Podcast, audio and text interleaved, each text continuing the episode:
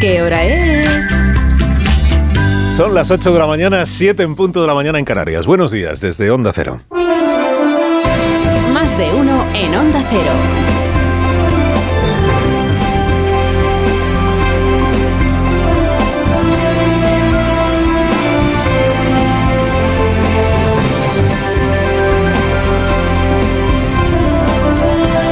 Tal? ¿Cómo están? Bienvenidos a una nueva mañana de radio. Estrenamos el 7 de diciembre. 7 de diciembre del año 2023.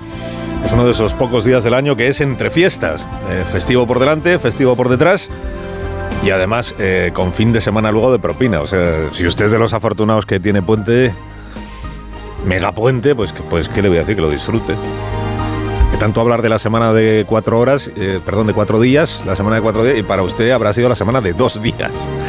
Pues que lo disfrute, ¿qué le voy a decir? Desde la envidia más absoluta, ¿no? Trabajó el lunes y el martes y luego ya descansó miércoles, jueves, viernes, sábado, domingo.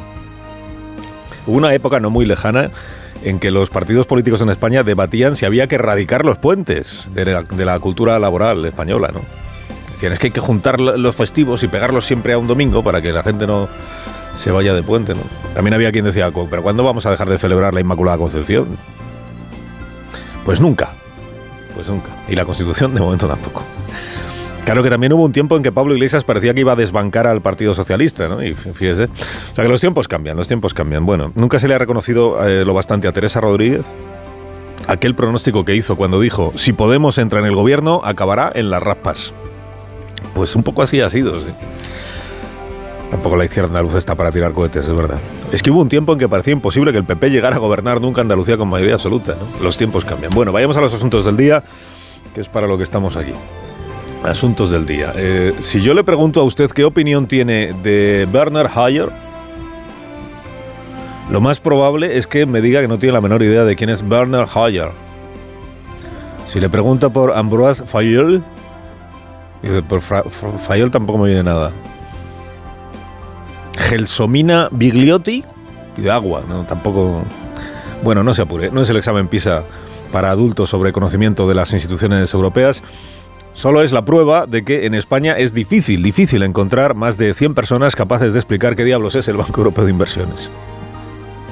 Si quitamos a los periodistas económicos y a las empresas agraciadas con algún crédito, pues nos quedan eh, Nadia Calviño, Pedro Sánchez, que ellos sí que se lo saben, sí que se lo saben. Y los presidentes de gobierno anteriores también. ¿eh? Porque no es que eh, el Banco Europeo de Inversiones no sea una institución relevante, que naturalmente que lo es, es, es, eh, es como una banca pública. Bueno, no, ¿cómo no? Es una banca pública propiedad de los estados que formamos la Unión Europea. No es que no sea importante, es que la popularidad del Banco Europeo de Inversiones en España pues es muy limitada, esa es la verdad.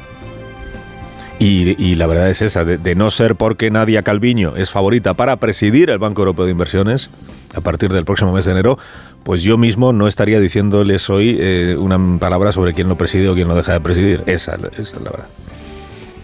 Por cierto, Bernard Hoyer es el presidente actual del Banco Europeo de Inversiones. Y Gelsomina Bigliotti es una de las tropecientas vicepresidentas.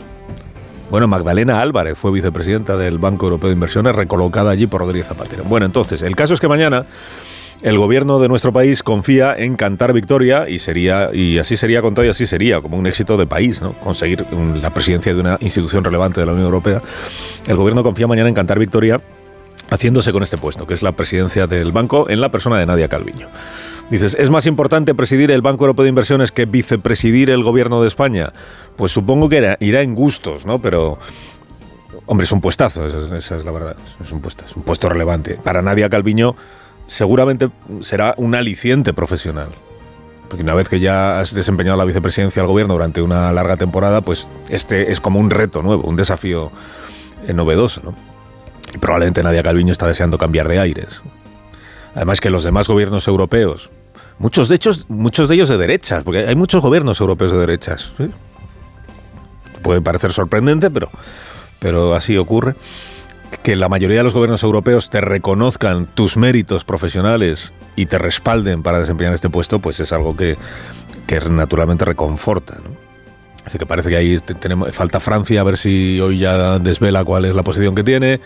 Italia era la más, eh, la más mm, renuente a apoyar a Nadia Calviño, pero para eso están las negociaciones, estas que se hacen entre gobiernos. Caso de que sea elegida, pues eh, Nadia Calviño perderá de vista a Yolanda Díaz, que eso igual también es un aliciente, recíproco, entiéndame, recíproco, y eh, tendrá que dejar de dar mítines diarios contra el Partido Popular.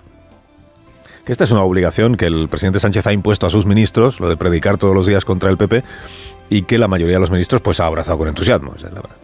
Incluso aquellos que cuando se estrenaron en el ministerio eran menos dados al mitin político, a la propaganda política. Caso de Nadia Calviño, caso de el grande Marlasca. Bueno, digo, a ver si hoy Francia ya desvela, termina de revelar con quién va, a ver si como se espera es con Nadia Calviño y oye, pues que sea para bien. Que sea para bien. Se romperá el tándem, eso sí, el tándem que en campaña electoral se nos dijo que era la garantía de continuidad del progreso económico, Pedro y yo. Pero ya encontrará el presidente, pues, quien releve a, la vicepresidenta 1. Tiene a la vicepresidenta 2, que no parece que vaya a ser la, sustituta, eh, Yolanda Díaz, pero tiene una vicepresidenta 3, que es eh, Teresa Rivera. Tiene incluso una vicepresidenta 4 desde hace poco tiempo. La 4 es eh, María Jesús Montero. O sea, aspirantes no le faltan. Hay quien dice que está ahí escriba, intentando ver metiendo la cabeza. Bueno, alguien encontrará. Lo del tándem. En realidad en campaña electoral ya cambió el tándem el presidente. al principio de la campaña era el tándem que formamos Nadia Calviño y yo, luego de repente fue el tándem que formamos Yolanda Díaz y yo. Que mañana también confía Yolanda Díaz en celebrar la promoción profesional de Nadia Calviño a un despacho que está a 1.700 kilómetros de distancia. A vueltas con las recolocaciones, no se me olvide desear buen desempeño al nuevo presidente de la agencia F, bueno, de manera inminente será nombrado. Eh, la agencia EFE es una empresa pública de difusión de información, no confundir nunca con la propaganda. ¿eh? La agencia EFE lo que difunde es información, lo que debe difundir es información y no propaganda. El gobierno ha relevado a Gabriela Cañas y sienta en la presidencia de EFE a Miguel Ángel Oliver, 60 años recién cumplidos, una larga trayectoria periodística en la radio y en la televisión privada. Y luego tres años eh, en la Moncloa, estuvo tres años apartado del periodismo, para hacer política, que es lo que se hace en la Moncloa y en los gabinetes de prensa, aunque se, se llamen periodistas los que trabajan en los gabinetes de comunicación y en los gabinetes de comunicación del gobierno, pues en realidad no están en el periodismo, están en otra cosa.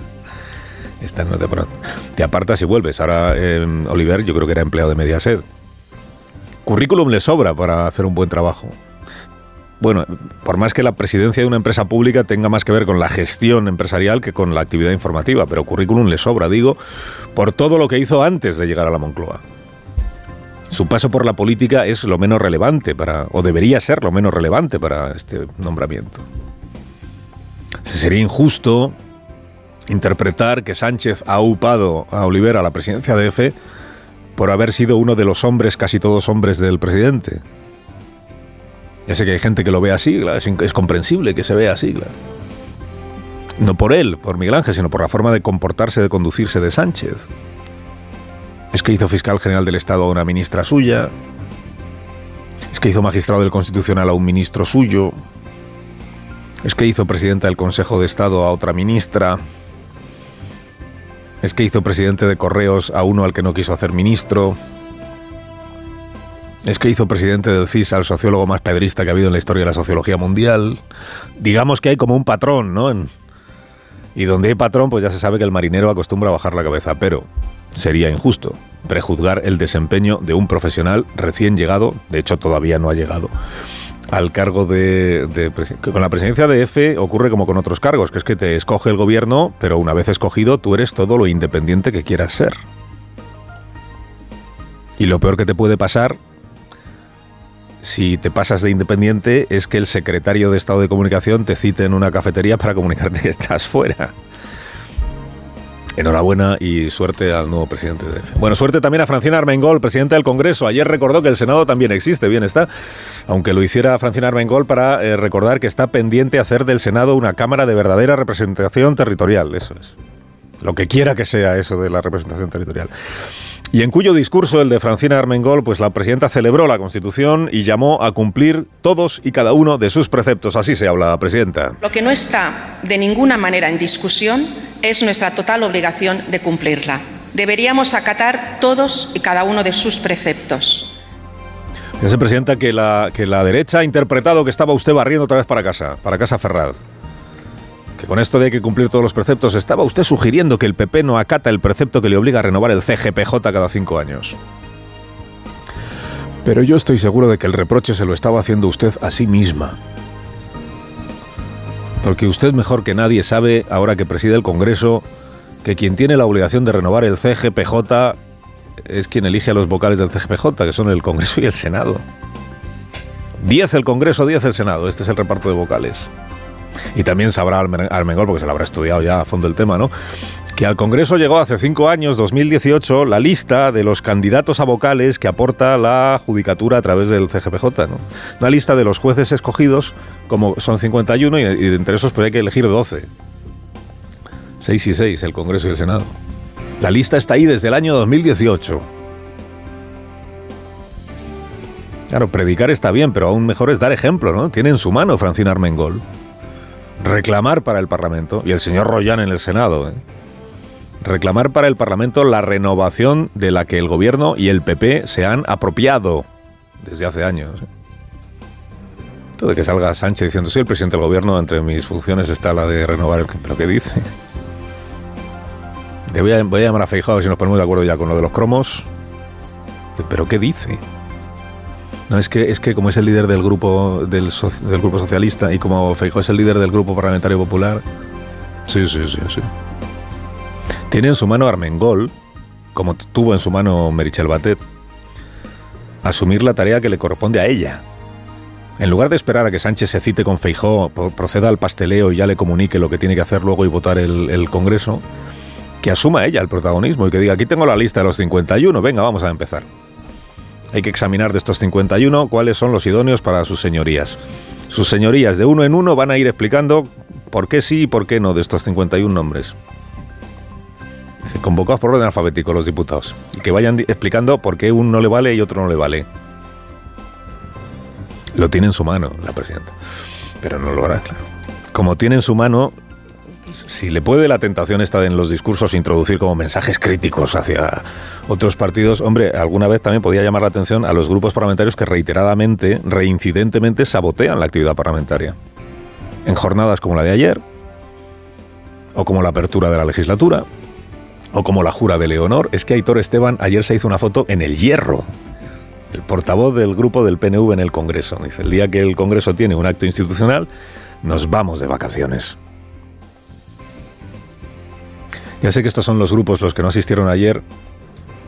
La mayoría de los que no asistieron ayer son los grupos que la hicieron a ella presidenta del Congreso, pero que si alguien merece un reproche por cuestionar la legitimidad no del gobierno, sino de la Constitución que garantiza que tengamos un Parlamento libre, pues son estos, ¿no?